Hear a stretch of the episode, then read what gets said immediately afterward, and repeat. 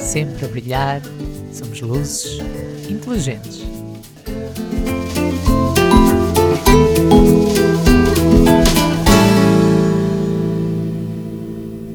Olá, maltinha, bem-vindos a mais um café e a estrear o mês de janeiro. Tudo ainda cheira a novo. Este novo ano ainda não assentámos bem, pelo menos eu falo por mim, em 2022.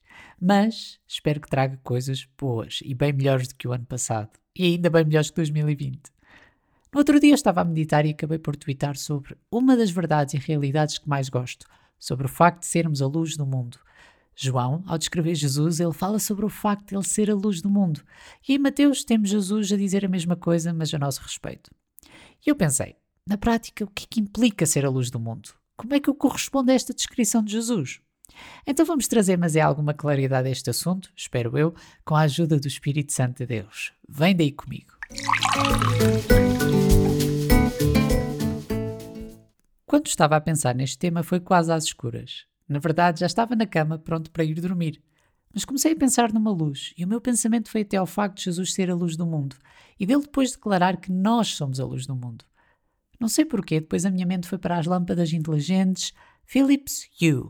Philips Hue é a marca de acessórios inteligentes da Philips, talvez mais facilmente associada às lâmpadas inteligentes, aquelas que são ligadas à internet. Eu tenho algumas delas e são brutais. Basicamente, com estas lâmpadas instaladas, nós podemos personalizar as luzes da casa, seja na cor, na intensidade, quando é que elas ligam quando é que desligam e em condições. Um, eu quero fazer este tipo de comparação. Eu acho que nós estamos numa fase Philips Hue ou de luzes inteligentes na Igreja Ocidental. Queremos brilhar, mostrar a luz, mas andamos às vezes confusos sobre como fazer. Intencional ou inconscientemente, apresentamos as mesmas características das Philips Hue. Somos luzes reguláveis, que mudam de cor quando querem, que mudam de intensidade para corresponder ao ambiente em questão e que podem ser programadas mediante determinadas condições. Então vamos aqui dissecar esta ideia um bocadinho. Em primeiro lugar, a luz não é nossa. Enquanto cristãos, nós devemos compreender que a luz que emitimos não é nossa. Jesus disse que sem Ele não podíamos fazer nada, e isso é verdade. A nossa luz é reflexo da luz de Deus, é a luz da sua glória, da sua beleza que é transmitida através de nós. Vamos ver o que aconteceu com Moisés num instante em Êxodo 34, uh, versículos 28 a 35. Eu sei que é um bocadinho extenso, mas venham comigo. Diz o seguinte: Moisés permaneceu no monte com o Senhor 40 dias e 40 noites. Durante todo esse tempo não comeu pão nem bebeu água e escreveu os termos da aliança, os dez mandamentos, nas tábuas de pedra. Quando Moisés desceu do monte Sinai, a carregar as duas tábuas da aliança, ele não percebeu que o seu rosto brilhava, pois ele havia falado com o Senhor. Quando Arão e os israelitas viram o rosto de Moisés, tiveram medo de se aproximar dele. Moisés, porém, chamou Arão e os líderes da comunidade que se aproximaram e Moisés falou com eles. Um, vamos avançar um bocadinho. Quando Moisés terminou de falar com eles, versículo 33, cobriu o rosto com o véu. No entanto, sempre que entrava na tenda da reunião para falar com o Senhor, tirava o véu até sair. Depois, transmitia ao povo as instruções que o Senhor lhe dava. E os israelitas viam o brilho do seu rosto. Então Moisés cobria novamente o rosto com o véu até voltar para falar com o Senhor. Ora, estar na presença de Deus faz com que nós tenhamos a aparência da sua glória. Isso ainda é mais verdadeiro agora que temos o seu Espírito Santo a viver dentro de nós. Noutra ocasião ainda temos o facto de Jesus ter revelado um, como ele era em particular a Tiago, Pedro e João. Marcos 9, 2 a 3. Seis dias depois, Jesus levou consigo Pedro, Tiago e João até o monte alto para estarem a sós. Ali diante dos seus olhos a aparência de Jesus foi transformada e as suas roupas ficaram brancas e resplandecentes, muito mais claras do que qualquer lavandeiro seria capaz de deixá-las. Tomem nota. Mais uma vez, na intimidade, em primeiro lugar com Moisés, estar pessoalmente com Deus, e depois Pedro, Tiago e João, foi no lugar secreto que a luz resplandecente de Jesus foi revelada aos discípulos também, e é a luz de Deus, ela é recebida neste lugar secreto em cada uma das nossas vidas. Portanto, a luz não é nossa e a autêntica luz nós só conseguimos um, absorver através de Jesus. E agora vamos pensar noutra qualidade, como nas lâmpadas inteligentes, mais ou menos luz. Marcos 4:21 diz: Em seguida Jesus lhes perguntou: Alguém acenderia uma lâmpada e a colocaria sobre um cesto ou uma cama? Claro que não. A lâmpada é colocada num pedestal de onde a sua luz brilhará. A luz é feita para brilhar, para acabar com as trevas. Mas, tal como as luzes inteligentes, podem ter a sua intensidade regulada. Podemos escolher um brilho mais intenso ou menos intenso, e assim também nós nos deparamos com situações onde por vezes o fazemos. Esta é a realidade. Em vez de nos agarrarmos ao facto de que nós dissipamos e terminamos com a escuridão, nós às vezes preferimos baixar a intensidade da luz que sai de nós, que vem de Deus, porque é muito mais fácil, sabem? Não atrai curiosidade, atenções nem perguntas.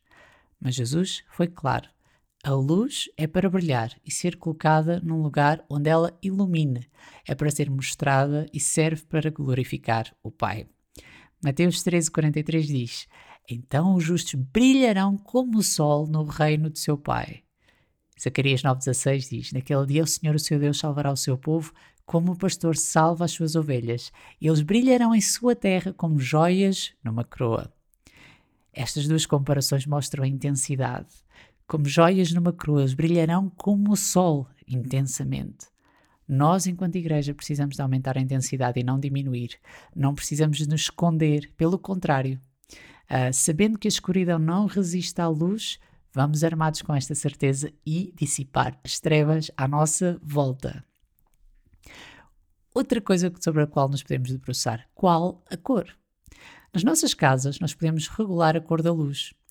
Eu sei de setups de secretárias, computadores e consolas fantásticos que brincam com as diferentes cores disponíveis. Dão um ar assim bem cool e muito futurista a qualquer peça de tecnologia. Enquanto seguidores de Jesus, devemos mostrar a luz genuína, isto é, mostrar Deus e a sua essência tal e qual como são, a cor conforme ela é. Infelizmente, temos tendência a querer mostrar Jesus como achamos que ele deve ser ou como ele deve ser apresentado àquela pessoa ou àquele grupo de pessoas. Um, muitas vezes inofensivo, tolerante, amor, apenas e só. Mudamos a cor para um amarelo acolhedor, por exemplo, se queremos mostrar que Deus ama incondicionalmente. Ou para um azul escuro e negro, se queremos apenas mostrar que Deus só se importa se andamos na linha, se fazemos aquilo que é correto, para não chatear ou enfurecer. Existem muitas cores, mas a luz de Deus é única e singular. Escolher apenas uma parte é apresentar Deus parcialmente. E ninguém é alguém pela metade ou em parte. Jesus, a luz do mundo, mostra a luz do Pai total e perfeitamente. Colossenses 1,15 diz: O Filho é a imagem do Deus invisível e é supremo sobre toda a criação. E Hebreus 1,3, reparem só, diz: O Filho irradia a glória de Deus, ou seja, mostra essa luz da glória de Deus, expressa de forma exata o que Deus é e com a sua palavra sustenta todas as coisas. Então Jesus é a imagem perfeita do Pai e quem vê o Filho vê o Pai. E, da mesma forma, quem nos vê a nós deve ver Deus exatamente como Ele é. Luz. Ela é feita para iluminar, para mostrar o caminho, e a luz de Deus é algo precioso, é algo que nós carregamos dentro de nós. Vamos resistir a esta manipulação, às vezes do próprio ambiente à nossa volta, das pessoas que nós conhecemos que acham que devemos ajustar ou diminuir a luz que Deus nos dá e que Deus diz que nós somos, em função daquilo que nós queremos, em função dos resultados que nós esperamos, em função de tudo e mais alguma coisa. Mas qual é o nosso objetivo? Ou qual deve ser? Honrar a Deus. É mais importante quem Deus diz que nós somos do que as pessoas à nossa volta dizem aquilo que nós devemos ser. Salmo 119, 105 diz: A tua palavra é lâmpada para os meus pés e luz para o meu caminho. Então, quando nós perdermos esta direção e esta noção, vamos à palavra, vamos reavivar esta luz, vamos entender que somos a luz, porque a palavra de Deus mora no nosso coração. Então, sê luz. Não prescindas daquilo que Deus te disse que tu és e da tua identidade. És luz neste mundo. Tens poder para dissipar as trevas. As trevas não resistem à tua presença. E resiste, resiste ao apelo, às vezes dentro da própria comunidade, da própria igreja, para diminuir a luz. Resiste, obedece a Deus e ilumina, brilha e deixa a glória de Deus ser mostrada através da tua vida da melhor maneira possível. Espero que tenhas gostado deste episódio. Eu estou cá outra vez para a semana. Beijinhos, abraços, cuida-te.